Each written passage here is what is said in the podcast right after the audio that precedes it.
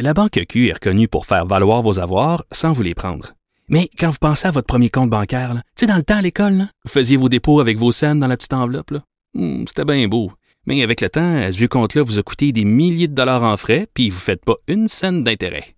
Avec la Banque Q, vous obtenez des intérêts élevés et aucun frais sur vos services bancaires courants. Autrement dit, ça fait pas mal plus de scènes dans votre enveloppe, ça. Banque Q, faites valoir vos avoirs. Visitez banqueq.ca pour en savoir plus. Geneviève Peterson. Elle réécrit le scénario de l'actualité tous les jours. Vous écoutez Geneviève Peterson. Cube Radio. C'est avec grand bonheur qu'on retrouve notre nouveau collaborateur Guillaume Lavoie, deuxième semaine avec nous. Salut Guillaume. Bonjour. Bon, euh, mettons que la semaine passée, ça a commencé en force, disons-le. je, répète que je suis très, très contente de t'avoir. Je me sens euh, privilégiée. Euh, on se parlait de possibles conséquences euh, pour Donald Trump par rapport à, cette insurrection, entre guillemets, au Capitole à Washington.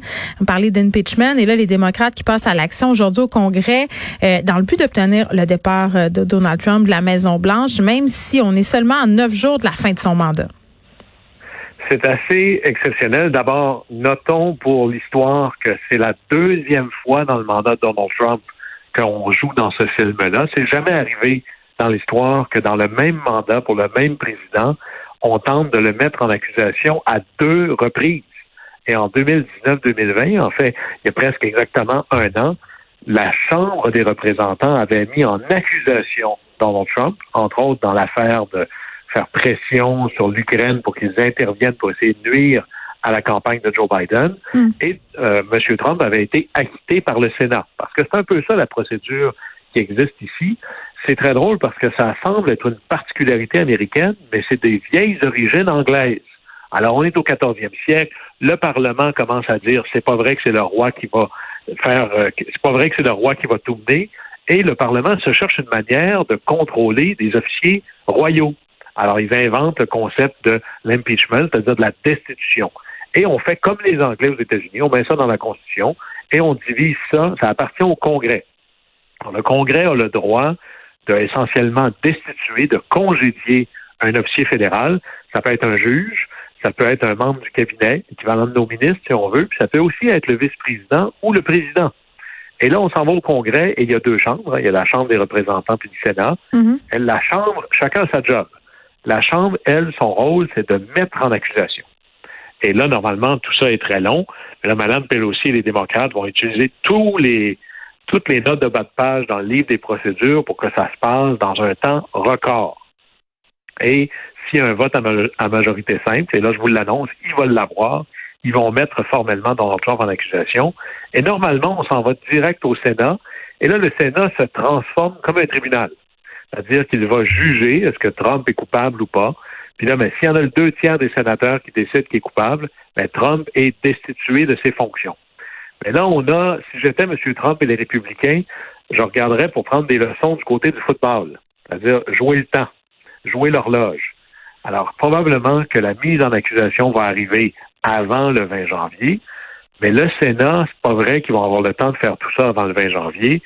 Euh, alors, probablement, ce qui risque d'arriver, et si vous êtes en plus Joe Biden, est-ce que ça vous tente que votre début de mandat, vous vous battiez avec euh, la caméra, parce que la caméra est en train de regarder ce qui se passe pour le show Trump au Congrès, puis vous, vous essayez d'annoncer votre présidence, toutes vos nouvelles mesures. Alors là-dessus, moi, je pense que les démocrates vont mettre en accusation maintenant, puis attendre, hein, vraiment prendre leur temps. Pourtant, il y a à peu près une centaine de pieds entre la Chambre des représentants et le Sénat. Mais je pense qu'ils vont prendre leur temps de faire livrer ça, là avant que ça tombe sur le plancher du Sénat. Et là, après ça, le Sénat va juger. Hmm. Ben, est coupable ou pas? Ben oui, puis je pense que c'est important qu'on souligne euh, parce qu'évidemment, t'entends ça neuf jours, euh, ça sert à quoi? L'une des raisons pour laquelle on, on, lance cette processus, euh, cette ce processus, pardon, de destitution, Guillaume, c'est qu'on veut pas qu'il puisse se représenter. Et ça, c'est la particularité. J'ai dépoussiéré là vraiment chacune des lignes qu'on lit jamais dans ma copie de la Constitution américaine. Et voici comment ça marche. C'est-à-dire que la condamnation pour euh, décision, enfin sur les accusations de la Chambre par le Sénat, c'est aux deux tiers. Mais un peu comme c'est pareil comme dans un tribunal. Hein, le juge, il dit essentiellement deux choses. C'est un procès devant un juge au jury.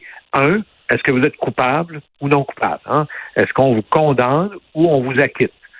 Si vous êtes condamné, si on vous acquitte, le juge dit très bien, on arrête ça ici. Mais si on vous condamne, après ça, le juge doit déterminer c'est quoi votre sentence. Et là, la Constitution dit qu'il y en a deux descendances possibles. Et c'est une et ou l'autre.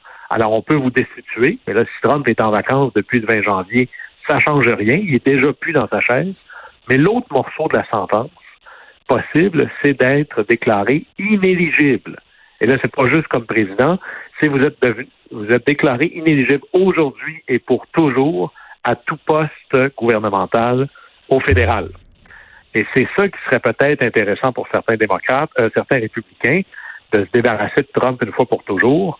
Et ça, on va voir, mais moi, je serais pas surpris que ça prenne peut-être un, deux, trois mois avant que le Sénat reprenne euh, l'accusation de la Chambre puis décide de procéder par un, une condamnation ou un jugement d'abord de M. Trump. Bon, certains républicains qui voudraient bien être débarrassés de M. Trump pour très, très longtemps. Euh, les plateformes, euh, je serais curieuse de t'entendre là-dessus, là, des grandes plateformes comme Twitter, Facebook, euh, Instagram, même Amazon, là, qui a sévi contre les intérêts de Trump et de plusieurs autres complotistes. Ça, quand même, c'est un espèce de... Il va se retrouver dans un espèce de trou noir, là, M. Trump, Guillaume. Oui, et, et là, ça va être intéressant de voir D'abord, où est-ce qu'on va l'entendre d'ailleurs? Imaginez M. Trump avec 80 millions de gens qui le suivaient sur Twitter. Hmm. Quand Twitter a fermé son compte, il s'est retourné vers le compte officiel du président des États-Unis, un POTUS, qui veut qui est essentiellement l'abréviation de President of the United States. Hmm. Ils ont fermé celui-là aussi en attendant que Joe Biden arrive. Et là, après ça, on le voit un peu partout. Alors là, il est un peu réduit au silence. Moi, je serais pas surpris qu'il va finir par lancer Trump TV. Mais oh là, il va faire un effondrement narcissique avant ça. il faudra voir, mais il y a des gens qui veulent écouter ça. Puis là, je suis pas en train de faire un, un euh, euh, d'approuver ce qu'il dit, mais il y a des gens qui veulent suivre ça. Et l'histoire du monde, c'est lorsqu'on essaie de sortir un discours qu'on n'aime pas, il finit toujours par ressortir quelque part ailleurs. Et lorsque les gens, dans l'histoire, avaient mm. l'impression qu'il n'y avait pas assez de place pour les, idées de droite, on a fini par créer Fox News. Quand Fox News était rendu aux yeux, aux yeux des gens trop extrêmes, euh, plutôt modérés, ils ont créé autre chose. Alors, on va continuellement courir ici après la prochaine manifestation. Ceci étant, bien que j'ai aucune espèce de aucune espèce d'amour pour le discours de Trump, des complotistes et autres, mm ça m'inquiète que ce soit pas un tribunal qui déclare qu'on soit dans des discours haineux ou d'incitation à la violence, mais c'est une entreprise. Mais ben, c'est une plateforme privée. c'est une plateforme privée, mais à partir du moment où ça devient parmi les lieux les plus importants pour s'exprimer, quelles sont les conséquences de ça? Qui décide de ça? Quel est le processus pour ça? Ben, on a eu la même discussion euh, avec euh, la censure des grandes chaînes de télévision, mais j'ai envie de dire, euh, Guillaume, si on élargit la discussion euh, et qu'on sort du cas de Trump, le fait que ces compagnies-là, ces GAFA-là aient autant de pouvoir et que les gouvernements, si on veut, n'aient pas d'ascendant sur celles-ci, ça fait partie du problème. Ils sont, ils sont seuls à décider, ce sont des intérêts privés et il n'y a pas de questions éthiques qui semblent vraiment intervenir, à moins qu'on soit poussé dans nos derniers dernier retranchement comme ça a été le cas avec Trump. C'est là où il faut toujours se souvenir, puis prenons le cas de la radio et de la télé pour commencer à ça. Les, les ondes, c'est une propriété publique. Tu peux pas exister dans le domaine privé sans t'enfarger quelque part dans quelque chose qui relève de la juridiction de l'État. Puis la mm. beauté de vivre en démocratie, c'est qu'à la fin, c'est le peuple qui décide qu'est-ce qui relève de lui. Alors, loin de moi l'idée de dire que l'État doit s'immiscer dans la gestion de, la liberté d'expression, mais la liberté d'expression, ça compte justement quand ça dérange. C'est ça le test ultime.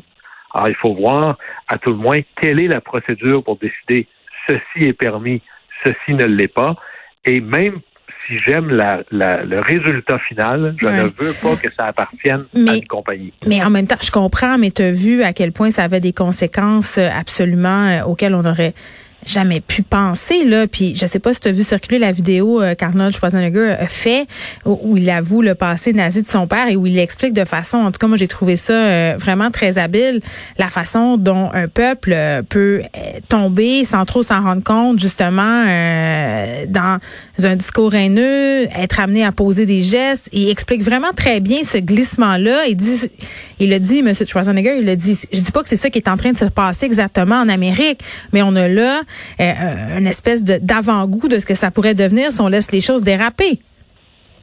Oui, c'est vrai. Mais il y a une vieille expression qui dit la seule chose que ça prend pour que le diable s'installe, c'est que les gens de bonne volonté fassent rien.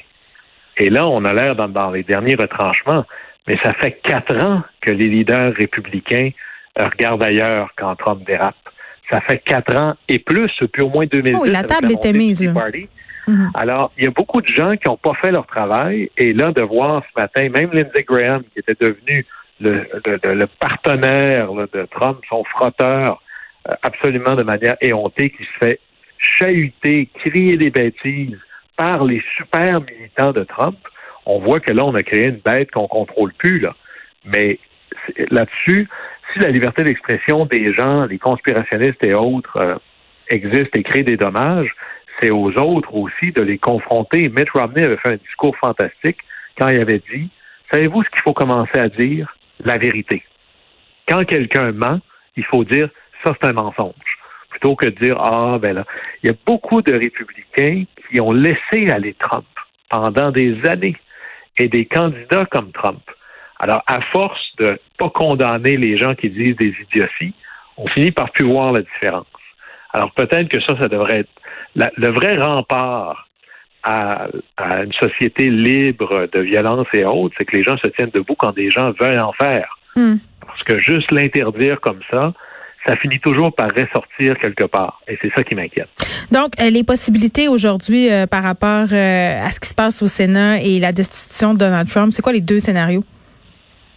Alors, ben là, c'est très clair qu'on va aller de l'avant, là, et on dit que le bout de loi qu'on utiliserait pour dire que Trump a manqué à, son, son honneur et à son travail, c'est d'avoir incité une insurrection contre les États-Unis. Imaginez, vous êtes président des États-Unis et on vous accuse d'avoir incité l'insurrection. C'est complètement surréel, mais je ne serais pas surpris, moi, que la Chambre bouge extraordinairement vite et qu'on ait une mise en accusation, un peu comme quand le, je l'oublie toujours, le DCPC, la, Direction des poursuites pénales et, DPCP.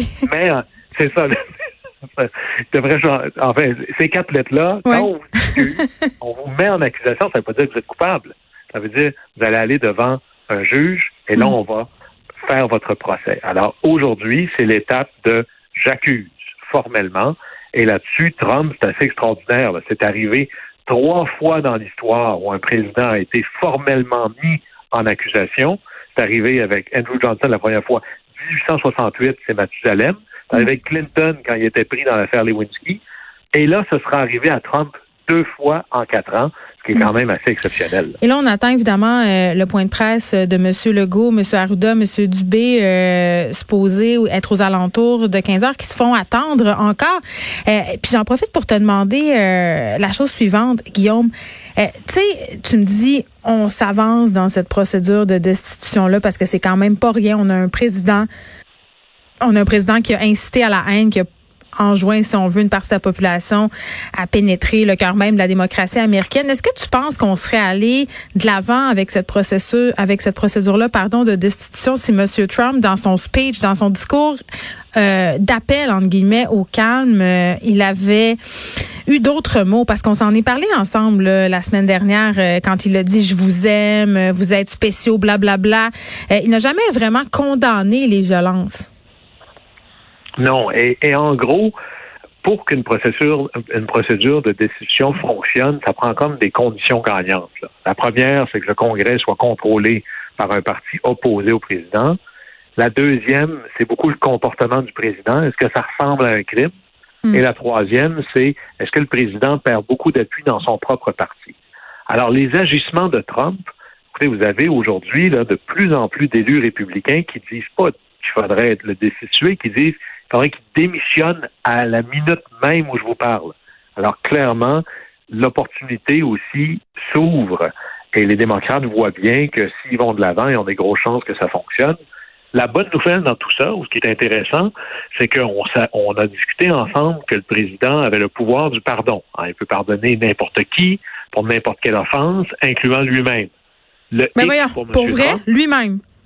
Absolument. Et moi, je fais partie de ceux qui, qui disent qu'il y a des très, très bonnes chances que Trump se signe un pardon pour lui-même. Mais non. Je suis sûr qu'il va s'essayer. Il va falloir qu'on attende à la dernière minute de son mandat. Le hic avec ça, c'est que c'est bon tout le temps sauf en cas d'impeachment, sauf en cas de procédure de destitution. Bon, une raison de plus euh, pour aller de l'avant. Je vois euh, M. Legault euh, et ses acolytes s'installer. On va s'en aller diffuser le point de presse maintenant. Guillaume Lavoie, merci. Au plaisir.